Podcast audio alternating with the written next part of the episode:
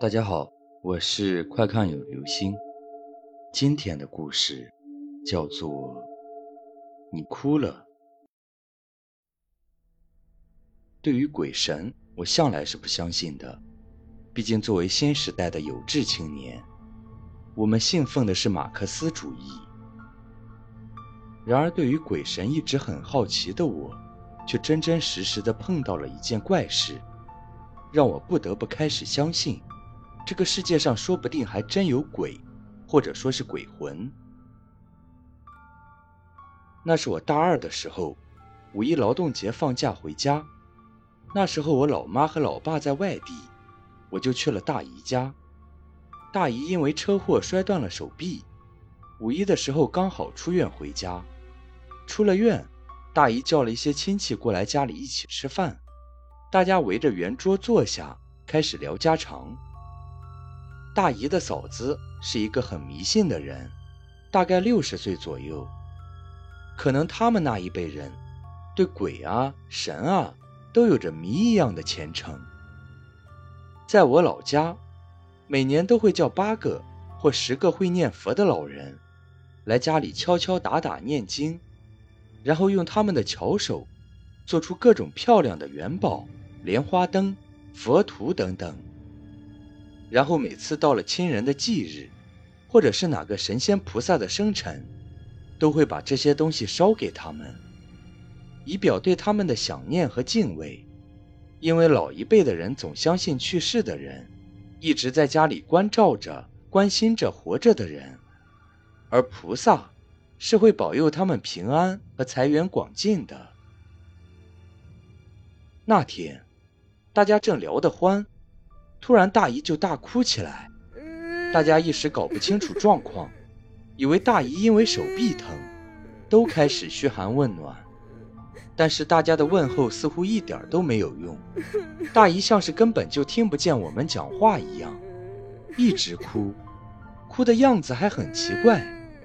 只见她眼泪止不住的流，想说话又说不出来的样子，哭的似乎有点透不过气来。脸涨得通红。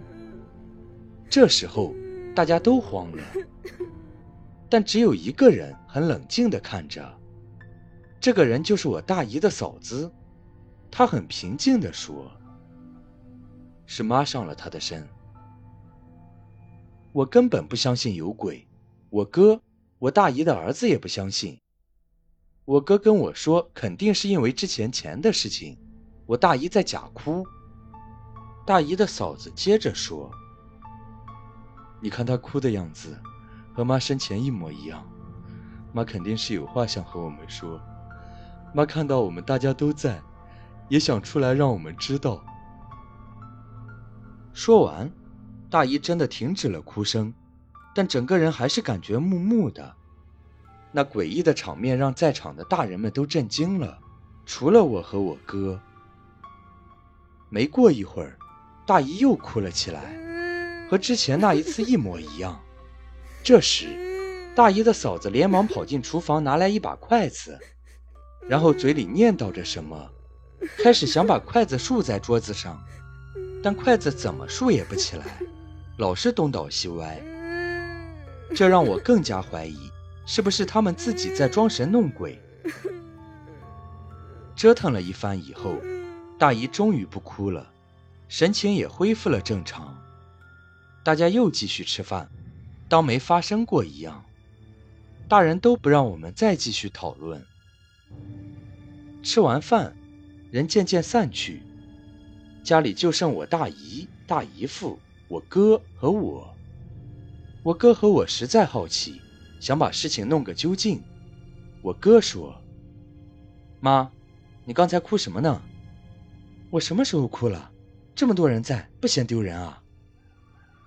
顿时我的汗毛就竖了起来，我看到我哥的表情也变得僵硬了。你真的不知道你刚刚哭了？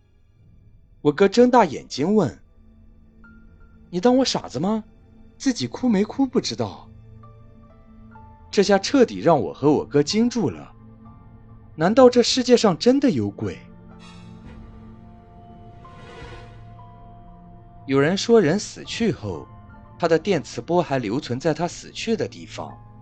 一旦碰到身体虚弱的人，就很容易进入到活着的人的体内。但是为什么活着的人会有和逝者一样的行为呢？也许这世界上确实有很多事情是科学所解释不了的。经过这件事，我认为无论这世界上有鬼还是没鬼，我们都应该抱着敬畏的心态去对待。我们应该尊重老一辈人。对逝者的缅怀方式，对神明的敬畏之心。好了，这就是今天的故事。你哭了。